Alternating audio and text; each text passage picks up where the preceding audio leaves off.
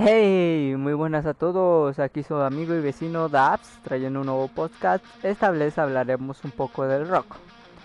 En lo personal, el rock es una de las cosas que más yo escucho. Eh, por sus melodías, por los artistas, por que mis padres me lo inculcaron. Es una de las cosas por las que más me gusta el rock. Y aparte porque me saca un poco de la realidad y me hace distraerme un poco ya que eso a veces uno puede tener un día tedioso y escuchar música puede hacer que nos relaje un poco. Cada quien se relaja a su manera, obviamente, pero en este caso la mía es escuchar rock.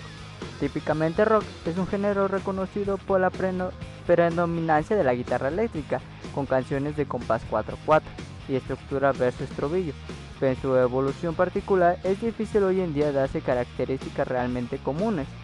En líneas generales, las temáticas de sus canciones apuntan a lo social, a lo político, pero también al amor y a la emoción, haciendo énfasis sobre todo los aspectos de como la composición, performance en vivo y originalidad.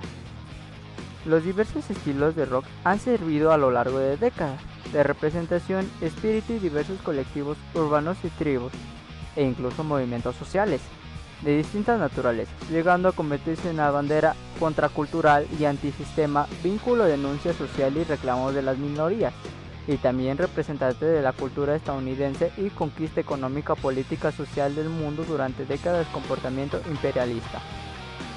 Los 80 fueron un buen año, es porque retornó otra vez el rock y vertientes del comerciales como dados el nacimiento del pop, como bandas como Duran Duran, Cheers for Years, Inc., Billy Dolls o mucho aún Michael Jackson, Madonna. Por otro lado, rock alternativo se hace presente entre Kurt Cobain, Rem, Pixies y mucho más, junto a el realmente incomparable punk. Que nadie le ha escuchado unas buenas rolitas del punk, ¿no? En los 90 trajeron una nueva versión británica, así como la aparición de vértices más destacadas y tristes como grunge y Britpop, o más mecanizantes como rock industrial. Otro año que marcó esta década de este gran género fueron los 90, pero en este caso que tomaban sonidos de fábricas y factorías, que luego darían pie a la música electrónica, bandas legendarias como Guns N' Roses, Metallica, Nirvana, Radiohead, Oasis, Blur, Placebo hicieron su entrada a, a los panoramas.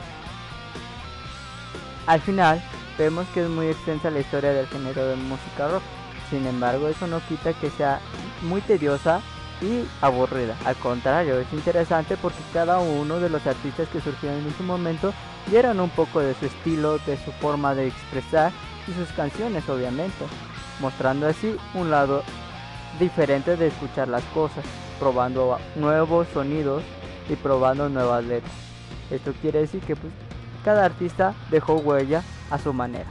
Nadie copió a nadie y todos tomaron su propio ritmo, marcando así bandas muy icónicas, canciones icónicas que hoy en día algunos seguimos escuchando.